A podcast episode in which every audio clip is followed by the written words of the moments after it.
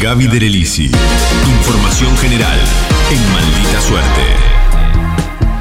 28 años después comienza el juicio por la masacre de Wilde. Este hecho que ocurrió el 10 de enero de 1994, donde cuatro personas que iban en dos autos fueron asesinadas por policías de la Brigada de Investigaciones de Lanús, que dispararon más de 200 tiros al supuestamente haberlos confundido con delincuentes. Estamos hablando, eh, para poner un condimento más a, a- a esta escenificación de los momentos de crisis, de la época de la maldita policía también, ¿no? Claro. Digo, como para, para acordarse cómo era en ese momento la policía bonaerense. Eh, Mm. Hemos leído muchos libros del Patán, Ragendorfer, por Sí, ejemplo, sí. que se dedicó mucho tiempo a eso. Digo como para que nos contextualicemos eh, en el momento Sí, claro. en el que sucedió esta verdadera masacre. Habría que ver si cambió demasiado, ¿no? No sé si cambió demasiado, pero en ese momento era muy alevoso. Era realmente muy alevoso. Como víctimas estuvieron el remisero Norberto Corvo, sus dos pasajeros, Claudio Mendoza y Enrique Bielsa, que iban a bordo del Peugeot 505, que fue al primero que atacaron, y después eh, dos vendedores de libros. Edgardo Cicutín, que estaban en un Dodge 1500, que conducía Claudio Díaz, que fue el único sobreviviente.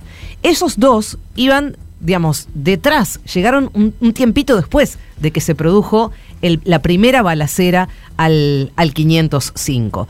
Les propongo escuchar un, un pequeño fragmento del relato de Claudio Díaz, que, insisto, es hoy el único sobreviviente de esa masacre.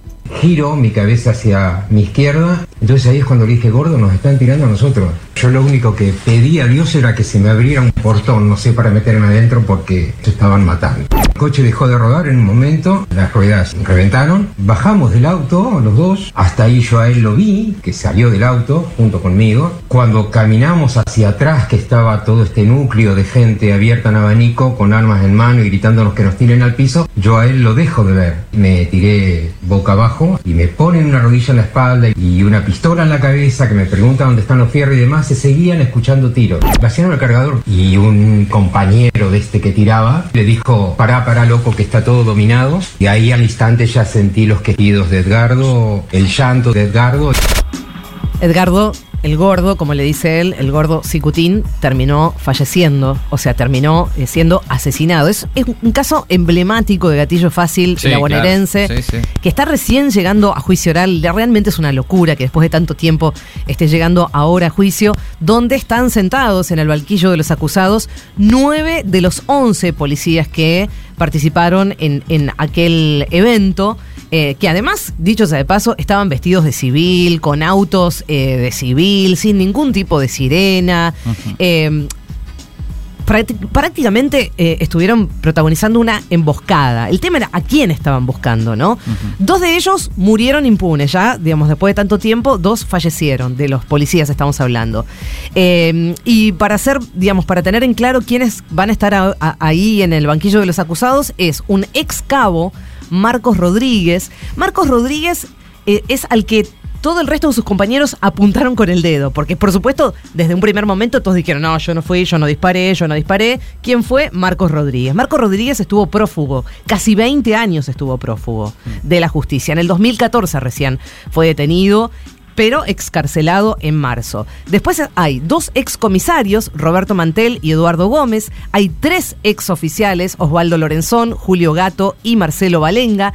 Dos ex subtenientes, Pablo Dudek y Mariano González, que este último, Mariano González, sufrió una CB hace un año y todavía se está esperando eh, la pericia médica para ver si puede afrontar o no el juicio. Es decir, que de los 11, por lo menos hasta ahora sabemos que 7 van a estar sentados ahí en el banquillo de los acusados. Y dicho sea de paso también, todos llegan al juicio en libertad. Vamos a escuchar a Raquel.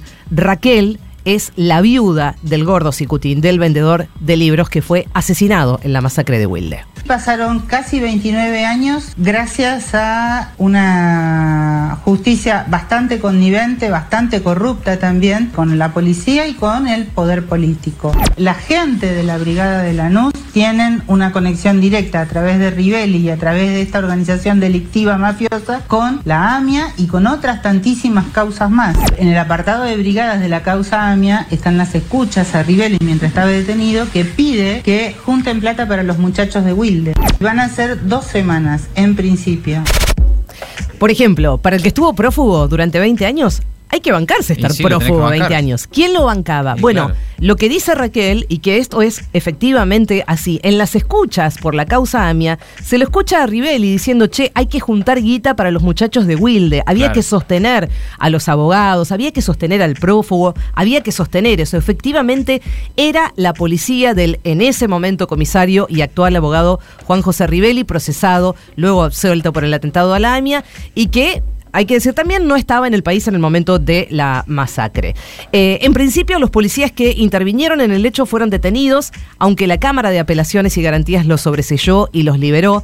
Después de las apelaciones de los familiares de las víctimas en 2003 y en 2007, volvieron a ser sobreseguidos por la misma medida, hasta que, y por eso estamos en juicio hoy, hasta que la Corte Suprema de Justicia bonaerense en 2013 ordenó reabrir el expediente y anular esos sobreseguimientos porque, según la Corte Suprema bonaerense, dijeron que aun cuando no se puede considerar que este cuádruple homicidio investigado no configura un delito de lesa humanidad, que es lo que venía pidiendo la querella, es indudable que sí constituyó una gravísima violación de los derechos humanos. Por eso se reabre la posibilidad de este juicio oral que empezó ayer. Primera jornada del juicio en tribunales de Lomas de Zamora. La defensa de los policías, por supuesto, eh, eh, hicieron planteos de nulidad, eh, de- pidieron la, pres- la prescripción de, de la causa, etcétera, etcétera, cosa que, según las querellas, incluso dicen, son temas que ya fueron zanjados por los mismos magistrados que están ahora en los tribunales de, de Lomas de Zamora. Por último, entonces, los acusados afrontan cargos de delitos de cuádruple homicidio simple, un homicidio simple en grado de tentativa por días, que es el que sobrevivió, pero los familiares quieren saber además por qué salieron a cazar gente ese día. Los policías, desde un primer momento, dijeron que era un lamentable error. Bueno, lo que quieren saber los familiares es quién dio la orden, a quiénes estaban buscando y en todo caso, a quiénes tenían que matar. El informe de Gaby Del Elisi en Maldita Suerte. Maldita suerte. De 14 a 17 horas. Por el Destape Radio.